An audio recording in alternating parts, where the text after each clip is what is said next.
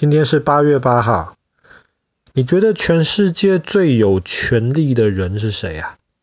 最 powerful 的人是谁？嗯，President of the US。没错，应该是正常情况之下，应该是美国总统。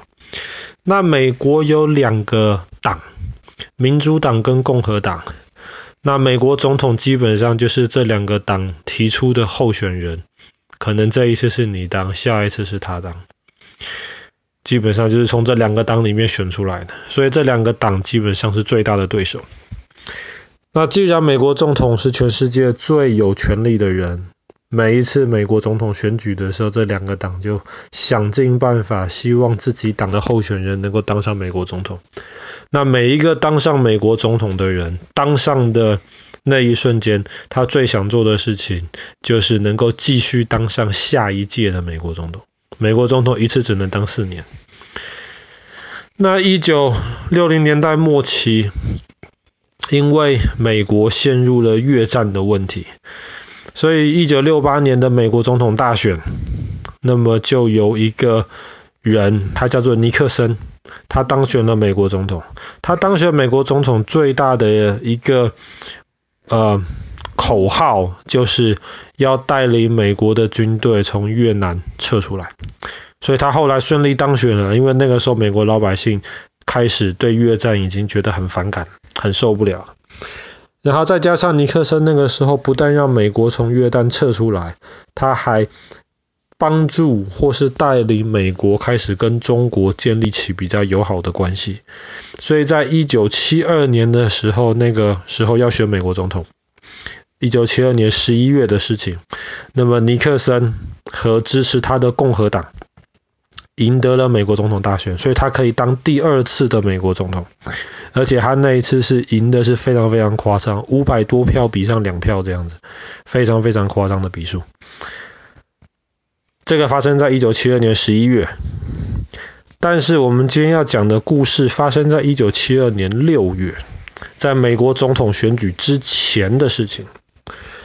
十一月就选总统了，六月的时候有一天晚上，尼克森是共和党啊。六月的有一天晚上，民主党他们的竞选总部的一个中的一个工作人员晚上。下班了嘛，就离开了办公室。他们办公室在一栋大楼里面，那栋大楼叫水门大楼 （Watergate）。所以他下班了，他是最后一个下班了，把灯关掉，离开水门大楼，然后他就到对面的一个很高级的旅馆，在那边休息，准备第二天的工作。可是当他在旅馆的时候，晚上凌晨了，他失眠，睡不着，就觉得有点烦，就拉开窗帘。想看看外面的情况，正好他的那个旅馆窗帘拉开来，就可以看到水门大厦里面。结果他就发现水门大厦那个民主党的那个竞选总部的办公室灯是暗的，可是有一些手电筒在那边照，他就觉得很奇怪。他那时候就赶快打电话给水门大厦的保安。请保安去看一下，到底发生什么情况。他记得他是最后一个离开，灯都关掉了，怎么会有手电筒在里面照？然后结果保安就赶快冲上去，冲上去之后就抓到了几个人，然后这些人抓下来了，就问了：你们是在干嘛？你们到底在做什么啊？而且美国这两个大党嘛，民主党跟共和党，十一月要选举了。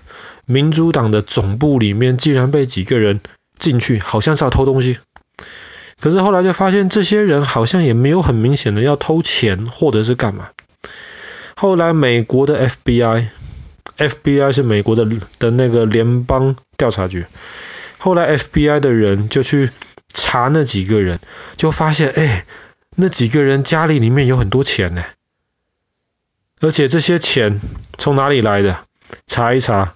发现是共和党的选举委员会的人给这些人钱的，听一听蛮可怕的哈。共和党选举委员会的人给钱给一些人，要这些人进到民主党的选举委员会里面做一些坏事。这其实是个很大的事情，因为你说选举就是为了要公平嘛。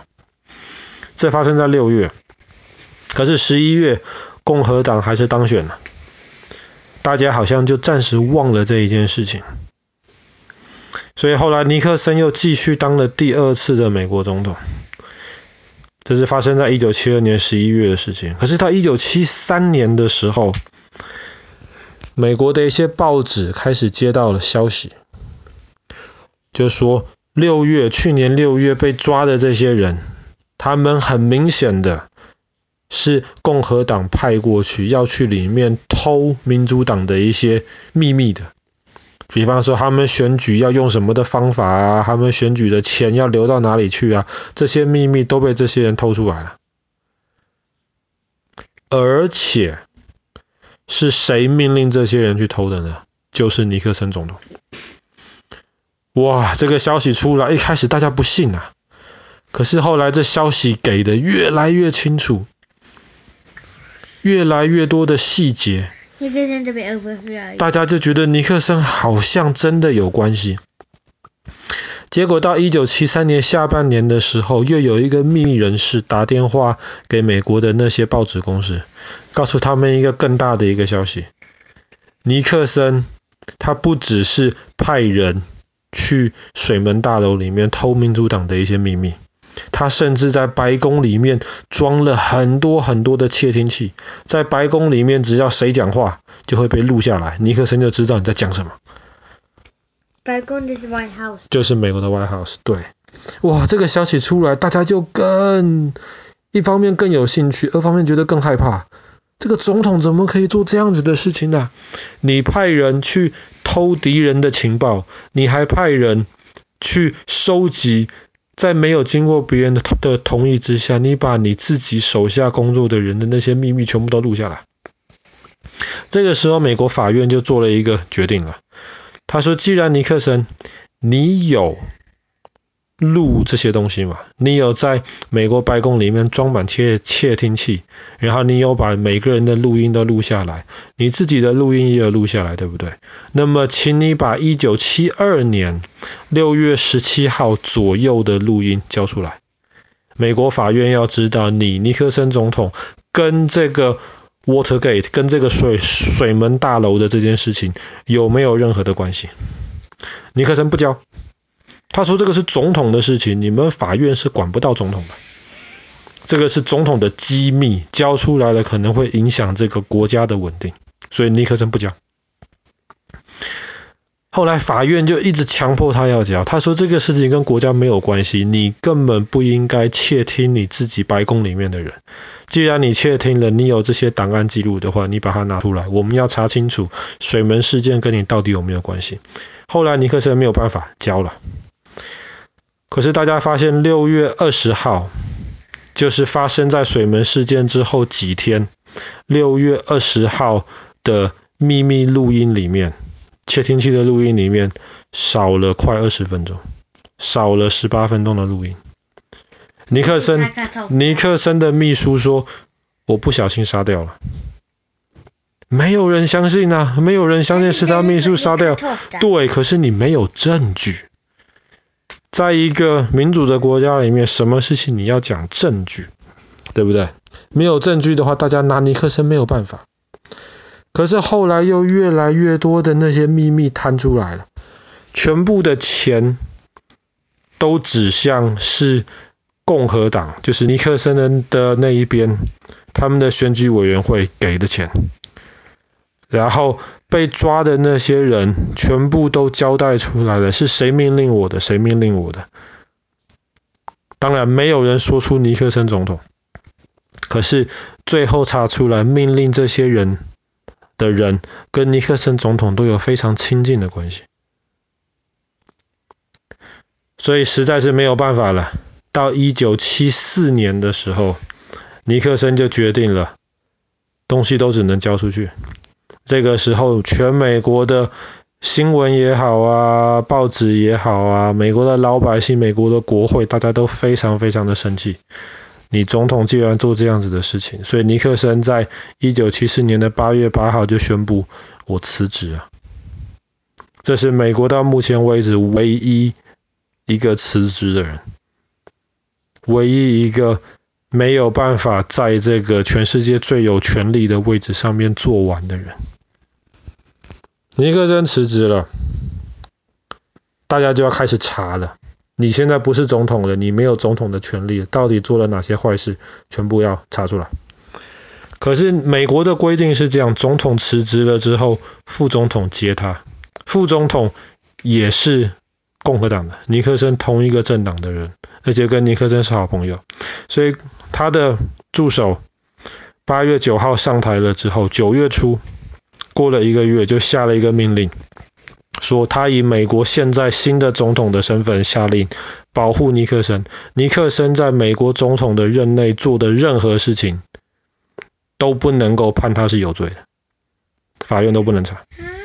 对，所以后来尼克森就因为他的原来的这个副总统的保护，后来水门事件就没有查下去。虽然其实大家都知道尼克森可能脱不了关系。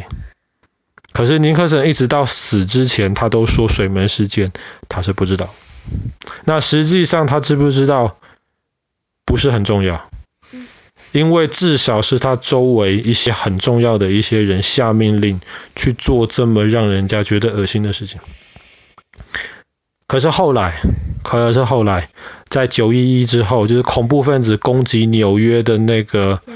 那两个大楼之后，美国政府后来就做了一个决定了，他就说，美国政府能够在保卫国家安全的情况之下，不经过别人的同意，去听或是去记录任何人的打电话也好啊，或者是网呃网络写 email 都好。